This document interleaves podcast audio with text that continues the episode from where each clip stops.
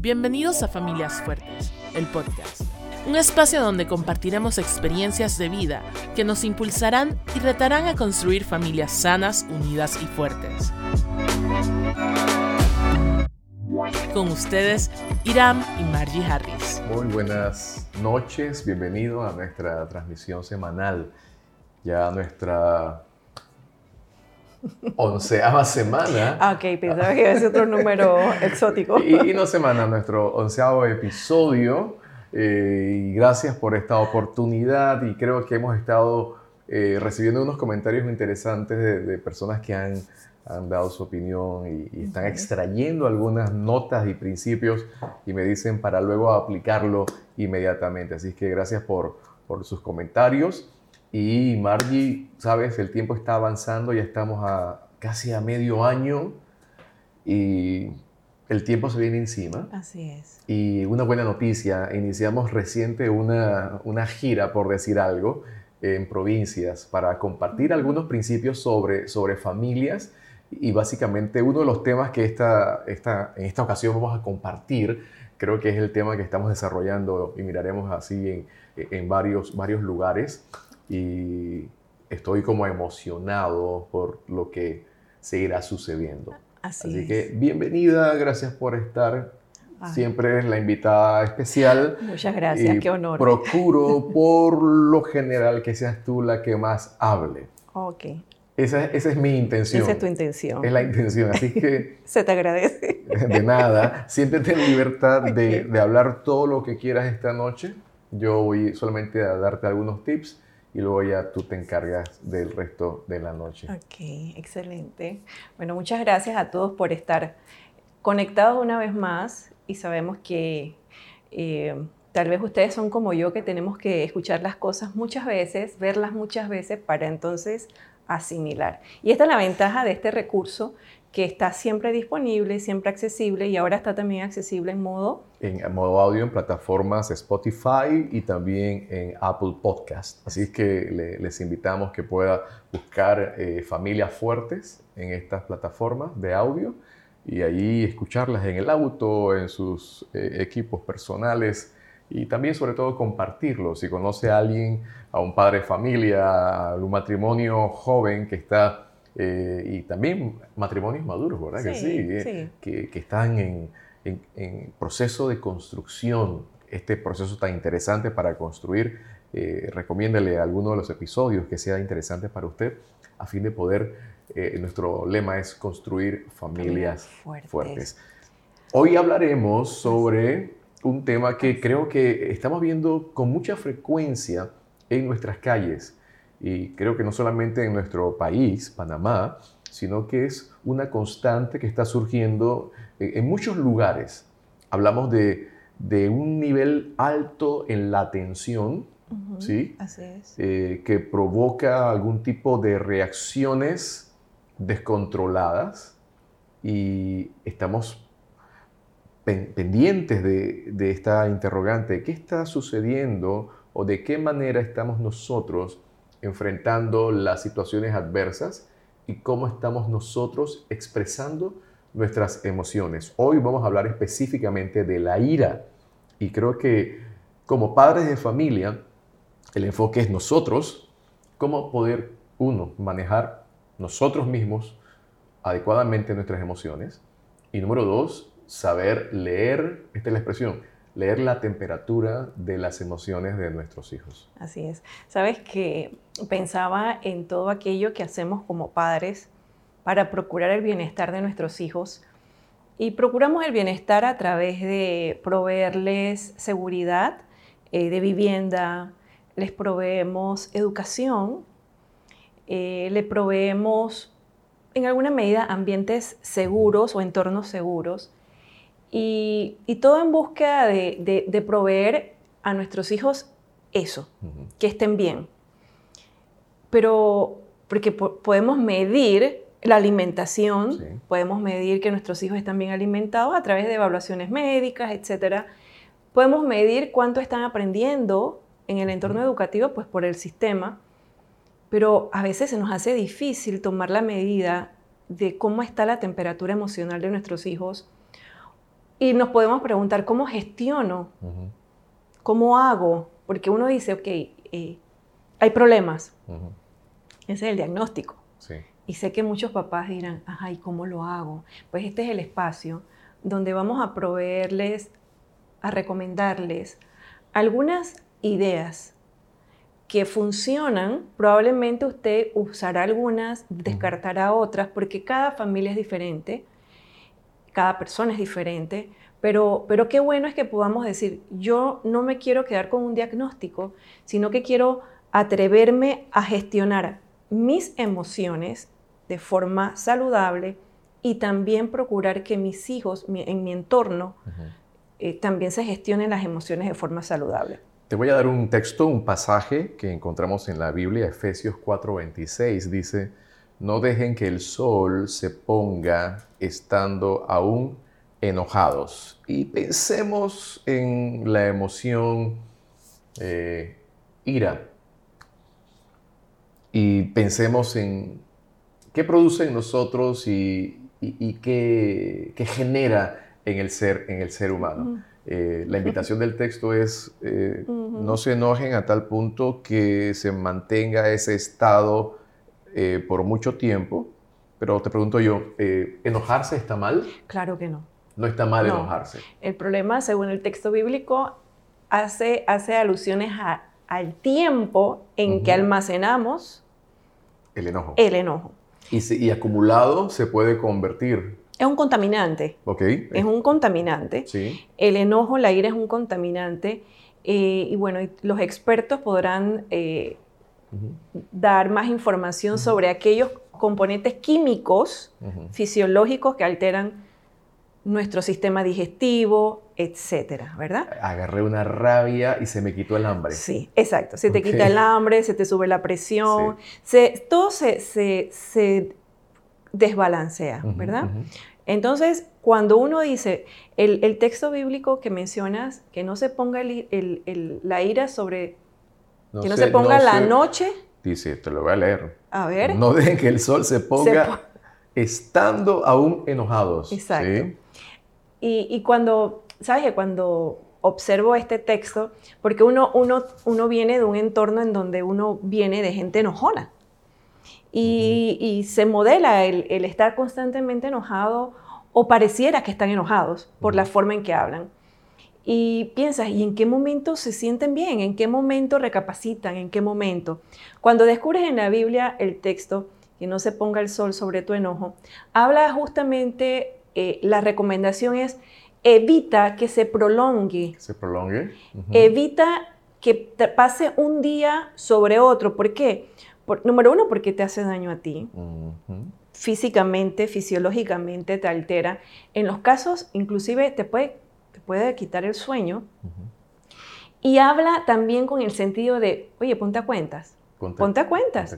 Porque para que alguien, alguien te saque de tus casillas, para que alguien provoque una situación, una persona provoque tanto disgusto, tiene que ser alguien o algo muy valioso que vale la pena ponerse a cuentas pensando en esto, posiblemente todas las explosiones de ira que hemos visto que registran los medios de comunicación, eh, pueden ser personas que han estado acumulando ira, enojo por algún tiempo y llega un momento en que ya se, convierte en algo que no pueden controlar y, se lidian a golpes, se fajan en la calle, encontramos mujeres inclusive eh, dándose y jalándose las greñas, o sea, desbaratándose la plancha, ¿sí? en la vía, la plancha china, se la desbaratan con una llave y te jalan el cabello y, dicen, eh, posiblemente estamos hablando de, todo un proceso de acumular. Ahora, cuando pensamos en, la ira y el enojo, y, y la recomendación es que no se ponga, quiere decir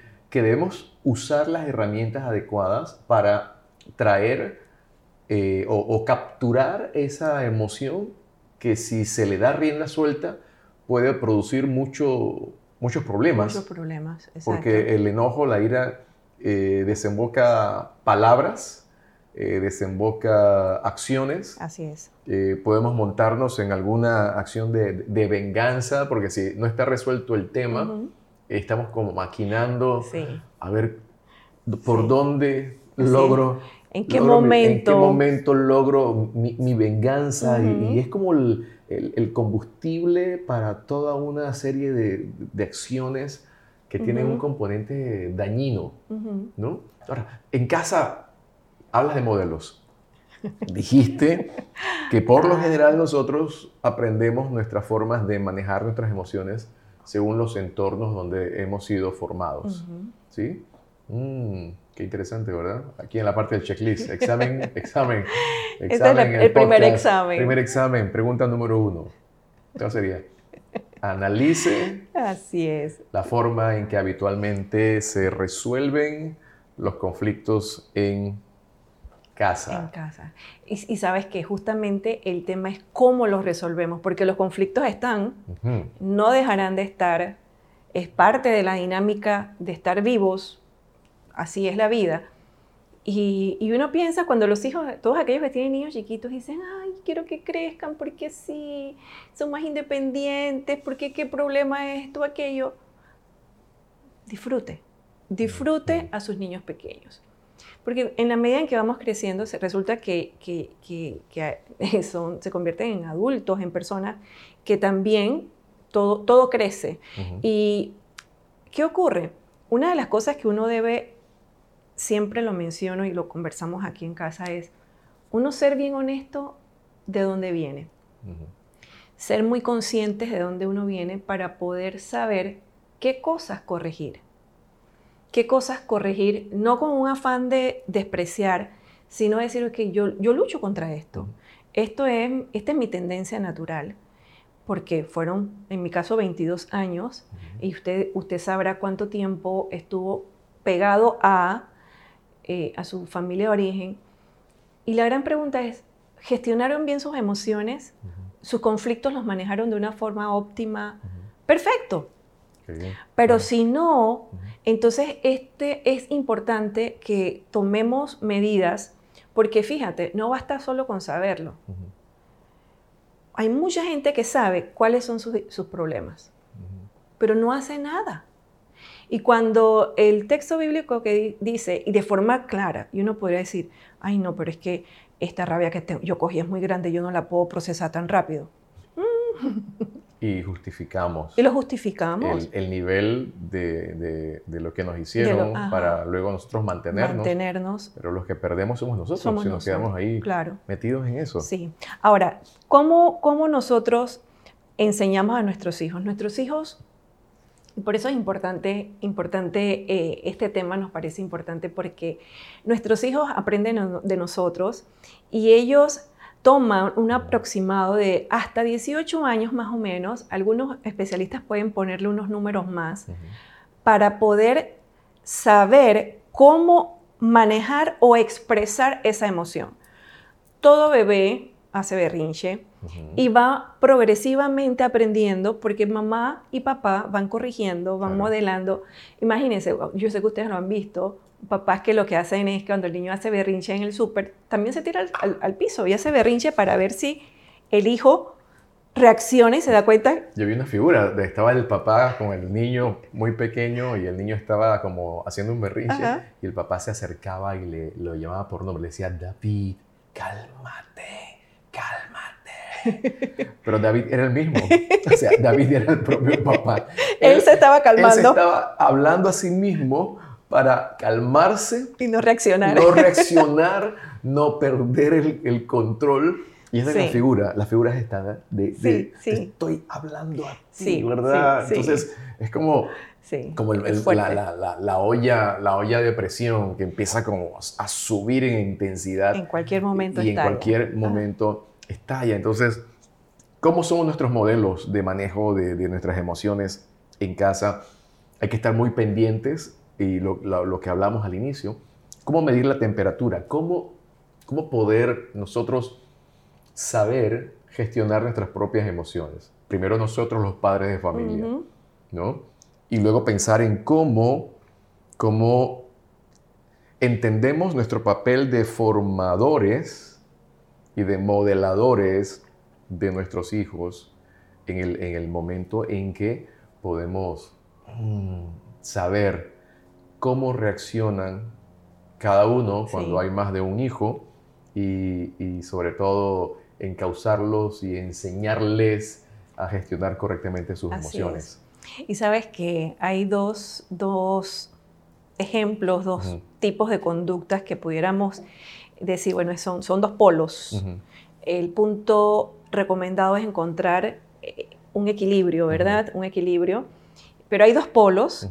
Y un polo de ellos vamos a suponer que tú eres el rinoceronte. Y, y ese concepto interesante, ¿no? Lo Ajá. aprendimos de nuestros amigos de, de Family Central en Londres, En Esa, Londres. esa expresión de, de las figuras de, que representan un polo sería El el rinoceronte rinoceronte y el otro sería el erizo. y el otro polo sería el erizo. Así Y- que vamos a mirar Sí. Tomen nota para Tomen ver nota usted para con quién se identifica. las, las cualidades. Vamos, Y si alguien está a su lado puede decirte, no, no, no, tú eres más erizo que rinoceronte. de ¿verdad? forma general, por ejemplo, reacciones frente a la ira.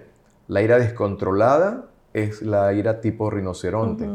Y dos, la ira reprimida es la ira tipo erizo. Erizo. Así que vamos con las conductas tipo rinoceronte. Tú lees cuál quieres que yo lea y tú. Yo soy erizo. ¿Tú eres erizo y yo?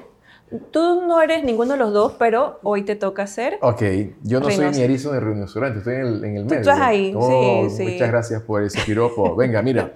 Conducta rinoceronte. Número uno, son agresivos. Dos, gritan. Tres, dicen cosas que luego se lamentan. Cuatro, pierden el control. Cinco, atacan y acusan. 6. Culpan a todos los demás. 7. Son explosivos y se irritan con facilidad. Y 8. Son controladores y mandones. Esta es la conducta. ¿Ok? Ha- Hablamos de conducta, no que la persona, Es- sino ajá, que exacto. la conducta tipo rinoceronte. Ahora, la conducta tipo es, erizo dice... es. La conducta tipo erizo dice, se enlistan estas características. Número uno, esconden el enojo, ¿verdad? Esa gente que le gusta vivir la fiesta en paz. Ujú, Otra, intentan ignorar nuestros propios sentimientos. Esa persona que, que le pone en máscara. El sarcasmo es una forma de expresar de forma equivocada. Nos escondemos detrás de una pared impenetrable, o sea, una coraza. Nadie entra. No hay forma de discernir o evaluar qué siente realmente esta persona. Fríos, el- la frialdad y el cinismo es una marca. También eh, suelen sentirse nerviosos y temerosos. Quieren correr a esconderse constantemente y se vuelven personas depresivas. Y uno puede decir, "Guau, cuánta variedad, ¿verdad? Sí, y- y uno- extremos. Y uno pudiera decir, y bueno, si yo tengo dos, dos de siete, ¿qué soy? Bueno, aquí no se estrese, que esto no es una encuesta, pero sí creo que mientras nuestros indicadores se mantengan en un punto de equilibrio, Claro. pudiéramos decir, oye, estoy transitando de ser agresivo. No tengo que transitar a esconder mi enojo, porque ese no es el punto. El punto es llegar a expresar mi emoción, Emoción. sin la agresividad. La agresividad es ese factor extra, Sí. ese ingrediente que se le pone a una emoción. Estoy triste, estoy enojado, estoy disgustado. Sí. Y viene la parte entonces cómo la expreso, Como que es expreso. Sí. eh, por eso en el caso de los niños se- es bueno acostumbrarlos o tratar de fomentar esto, que ellos traten de verbalizar la emoción. Esto es lo que siento o estoy distinguiendo, porque a veces uno no sabe qué tiene. No sabe, no sé, no sé qué tengo, ¿no? No- Eh, no sé, eh, tengo se una sabe. sensación rara Sí. y tú lo, tú- nosotros solo vemos la conducta. Entonces a través de la conducta decimos, ay, es que está triste, ay, es que está contento, ay, es que está satisfecho, ah, es que está enojado. Entonces es la conducta lo que observamos. Pero fíjate, puede estar alguien callado, encerrado, Así. y uno piensa que está triste. Ajá. Y estás bravo. Y estás bravo. qué complejo. Bueno, qué pero yo te voy a confesar. El ser, el ser humano. Te voy a confesar, yo soy una persona muy tranquila, muy pocas veces me enojo a esos niveles. Pero yo recuerdo mucho cuando era pequeña que yo lloraba y, y, y, la gente a veces pensaba, ay, pensaba, ay, ella está llorando porque está triste. No, yo estaba llorando porque estaba brava. Sí, se llora de la rabia. se llora de rabia. No le pude pegar y, no, sí. me, me, lo quitaron de encima, o sea... Sí, lo que produce es rabia. ¿verdad? Entonces, yo escuchaba a los adultos decir, ay, es que ella está, ella está triste. Y yo mis adentro digo, si supiera lo que realmente estoy sintiendo. Y creo que eso nos pasa a todos. Las reacciones. ¿Sabes? Esta... esta el fin de semana pasado hablamos sobre esto en, en la gira que, que, que, hablamos y descubrí leyendo un poquito de la expresión ira, viene de una palabra hebrea, af, A-P-H, af, y significa narices. Y hacía referencia a cómo nuestro enojo se manifiesta en nuestra forma de respirar. Y esa, esa imagen, por ejemplo, ustedes recuerdan que el toro cuando está enojado infla las fosas nasales, ¿no? Entonces, en muchas ocasiones, las reacciones que nosotros hacemos cuando estamos enojados, eh, inflamos hiper, las, las, fosas nasales porque yeah. soplamos, sí. amarramos sí. la boca, cerramos la boca sí. y se soplan los cachetes, ¿no? Cerramos los puños. el lenguaje no verbal. El lenguaje no verbal. Uh -huh. Entonces, es, es, la figura del rinoceronte, o sea, sí. full el rinoceronte, sí. esperando la oportunidad para, para investir, para, para golpear. Entonces, cuando, cuando uno mira hasta dónde, cuál, cuál será la marca característica que nos identifica a nosotros.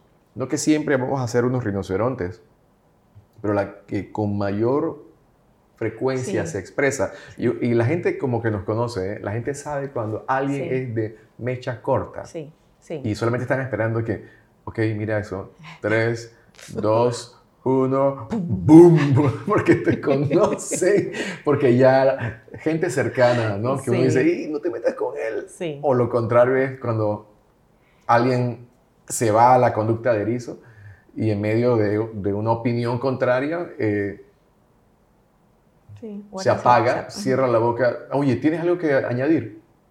Uh -huh. Sí, no aportan más. Ya, porque sí. está... En... Se bloqueó. Se bloqueó. Sí. Sabes que una, una de las marcas también de, de fisiológicas que podemos observar en los erizos es que cuando se enojan a ese nivel, no verbalizan, pero se ponen rojos, se ponen colorados, uh -huh. porque el torrente sanguíneo, o sea, el, el, el enojo está, no es que son unos actores y, y ya no están enojados, no. El enojo está, eh, el, el, la, el, proceso fisiológico del enojo, la sangre, el corazón bombea, por eso la respiración, la gente casi hiperventila, todo aquello. Y los temas ya de... Y los temas cardíacos, etc. Entonces uno puede decir, wow, yo puedo distinguir, y los que, nos, los que le conocen a usted pueden saber, ok, mira, se le puso las orejas rojas, o sea, algo pasó Tal vez no ha verbalizado, no ha explotado, sí.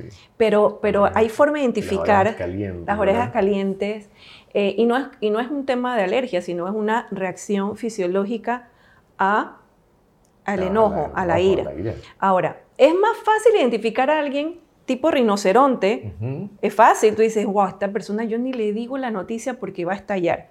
Pero qué problema es cuando pensamos, eh, el erizo puede pas hacerse pasar como alguien que es llevadero, ecuánime, ecuánime se camuflajea muy bien. Sí. Pero ¿qué pasa? Así como el erizo que se enconcha, el erizo es hiriente, porque uh -huh. cuando se enconcha, uh -huh. él activa mecanismo, mecanismo de, de, defensa. Y nosotros, a nosotros nos puede pasar eso. Sí, sí. Activamos mecanismos de defensa para evitar ser lastimados, ser heridos o, o volver a revivir el enojo. Y una de las causas también es para que no nos pidan cuenta del enojo. Uh -huh.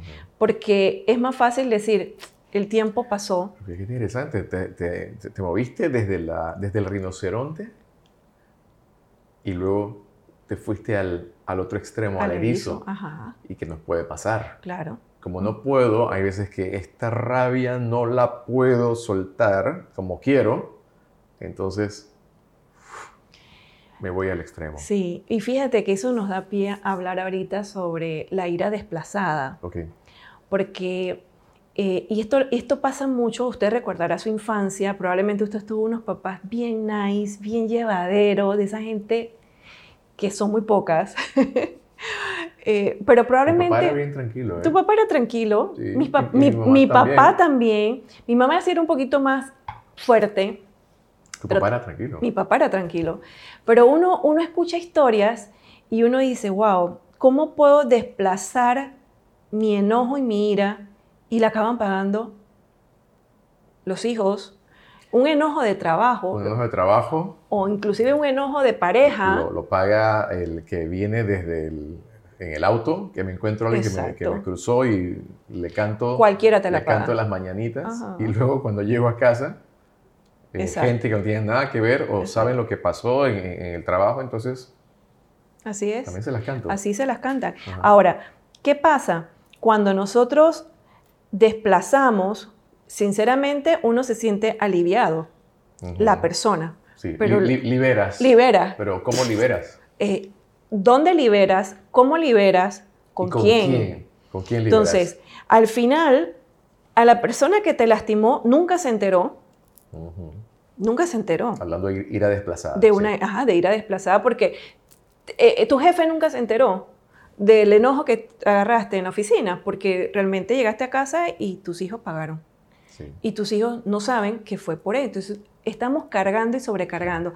Eh, nosotros vemos temas de, de violencia eh, a nivel de, de sociedad y decimos, pero ¿cómo una persona llega a bajarse del carro y a pegarle a otra? Claro. Porque acumuló, acumuló, acumuló, acumuló. Sí. Y llegó una acción, una cerecita. Y esa es la que hizo que se desbordara. Y, y- y ese nivel de violencia, a esa agresividad, es producto de estar constantemente sintiéndonos, yo controlo, yo controlo, yo todo está bajo control, yo controlo. Y al final somos eso, somos como una olla de presión sin regulador.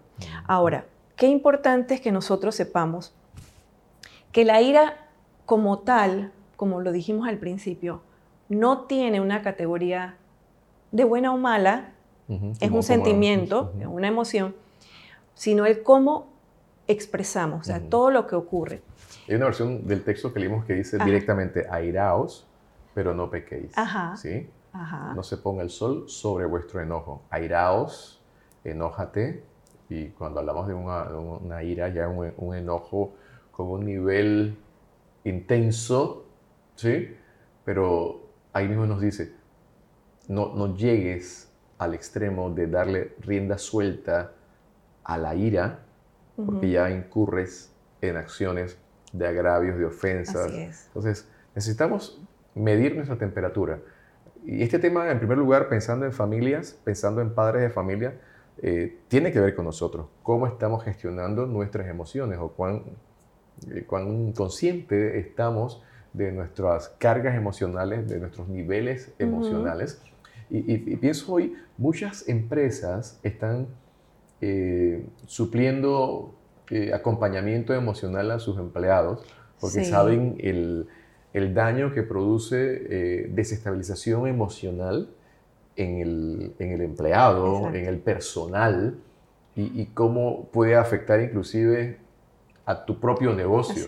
Alguien enojado que atiende un- en, una- en un restaurante, en una empresa de servicio, alguien hace una petición, de pronto recibe un cliente que no es muy, muy agradable, como hay muchos clientes que en ocasiones no se ponen muy, muy, muy agradables Sí. en términos de exigencias y esta persona fácilmente puede desplazar, expresar ira desplazada Exacto. Y Sí, explotar. exacto. Porque transmite el disgusto el desagrado de, de la, de la atmósfera laboral, la transmite al cliente. Ahora, yo estaba pensando y pensando sobre el tema este de, de airaos pero no pequéis. Y la ira, ¿por qué no es mala? Si nos produce mal. Y luego pensaba en, en- en que no es mala en sí, porque obviamente es, un- es una emoción, eh, así como la tristeza, que no la quisiéramos sentir, pero es una emoción eh, saludable porque nos permite entonces disfrutar los estados de alegría. Eh, es esa es esa dinámica en el abanico de emociones que tenemos para expresar la alegría cuando se da un hecho de victoria, como la tristeza cuando tenemos pérdidas y el enojo cuando, y aquí viene la parte, en descubrir la raíz del enojo. A veces nos enojamos porque no se hace lo que queremos. Y ahí es donde debemos profundizar. La raíz es egoísmo. La raíz es egoísmo. O sea, tú te enojaste, el sentimiento es este, pero la, si, si, si, si miras atrás, lo que realmente te disgustó es... Mi opinión no fue tomada en cuenta. Es que eres soberbio, soberbia. Es que no te dejas dirigir y por lo tanto no aceptas opiniones. Entonces, allí sí debemos atender es la raíz. Tú dices, bueno, esta persona se enoja constantemente. ¿Y cuál es la causa por, la, por qué se enoja? Todo tiene una causa. El Señor Jesús se enojó, pero la causa inclusive por la que el Señor Jesús se enojó, que, que, le dio ese, ese enojo santo que le describimos como esa ira santa, fue cuando entró al templo y vio un escenario poco digno del templo del Señor.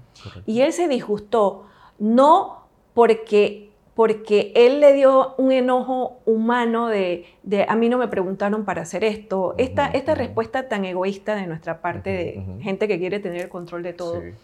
Entonces, cuando miramos, eh, e incluso cuando, cuando gestionamos las emociones con nuestros hijos, no basta con decirle a nuestros hijos, ah, bueno, pero hay que perdonar. Sí, claro que sí hay que perdonar. Pero vamos a ir más allá. ¿Por qué te lastimó? ¿Cuál, dónde, dónde, te quebró? ¿Sí? Porque un mismo hecho no causa ira o enojo en otros. es un mismo hecho. Y tú puedes decir, ¿qué pasó? Pues resulta que está en eso, en eso que está aquí escondido en mi corazón, que debemos ser honestos para identificarlo, para decirlo, menos en las relaciones entre esposos, en padre e hijos, etcétera, si realmente tu disgusto está más allá, tiene una, una, razón de ser.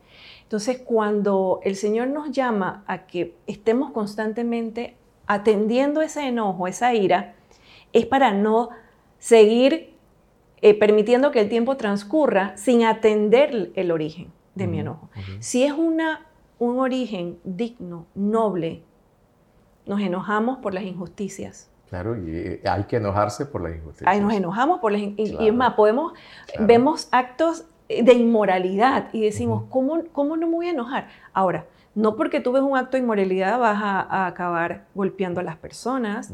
Eh, tú ves actos que van contra, contra el pudor, cosas que tienen que ver contra la decencia y te disgustan, te pueden incluso causar ese nivel de ira. Esas son emociones o, fundamentos nobles que justificarían, como en el caso del Señor Jesús, esta emoción llamada ira. Pero muchas veces lo que el sedimento, lo que le da pie a nuestra emoción llamada ira, muchas veces son, es un sedimento egoísta, como lo mencioné, eh, y, el egoísmo va, corrompe todo lo demás, porque queremos que el mundo gire a nuestro alrededor y cuando no gira a nuestro alrededor, podemos entonces activar la ira, ya sea rinoceronte o erizo. Entonces, tal vez esto se puso muy profundo, ¿verdad? Se puso, profundo. Eh, yo, yo creo y me gustan mucho las conversaciones eh, que tengan que ver con, con el que lo causó, el que lo causó. Y este refrán de las abuelas, la fiebre nunca está en la sábana. La fiebre nunca está en la sábana. Habrá circunstancias. Exacto. Es más, hay circunstancias que nosotros no podemos controlar. No se controlan. Pero sí podemos controlar nuestra actitud frente a determinadas circunstancias. Por eso hay que estar como, como conectados a, a lo que sucede afuera y saber cómo estamos corriendo por dentro. Saber que si yo estoy en un nivel emocional como cerca de mi límite, ese día soy sensible y debo ser sabio para dar un paso atrás en caso tal de que yo sé que no estoy en mi mejor condición emocional. Obviamente eh, es importante conocer lo que hay. Y esto habla de, también del, ser auténtico, porque la Biblia no, no esconde las imperfecciones de, hombres y mujeres. Ah, encontramos personajes eh, que fueron sometidos a, expresiones de, rabia, dolor, angustia, ¿no? de, ira, eh, pero encontramos esa expresión genuina de, personas que reconocen que necesitan ayuda. Esta es la parte interesante eh, donde no pretendemos aquí presentarnos como los modelos perfectos o que hay modelos humanos perfectos, ninguno, pero sí que podamos nosotros ser desafiados. Y si en el campo del manejo de nuestras emociones estamos teniendo problemas con manejar nuestra ira, nuestras formas de reaccionar, lo que siempre mencionamos, qué bueno sería levantar la, la, bandera amarilla, ¿no? De, oye, ayuda, ¿sí? Levanta la mano y, y acércate a alguien de confianza que, que consideres que te puede ayudar.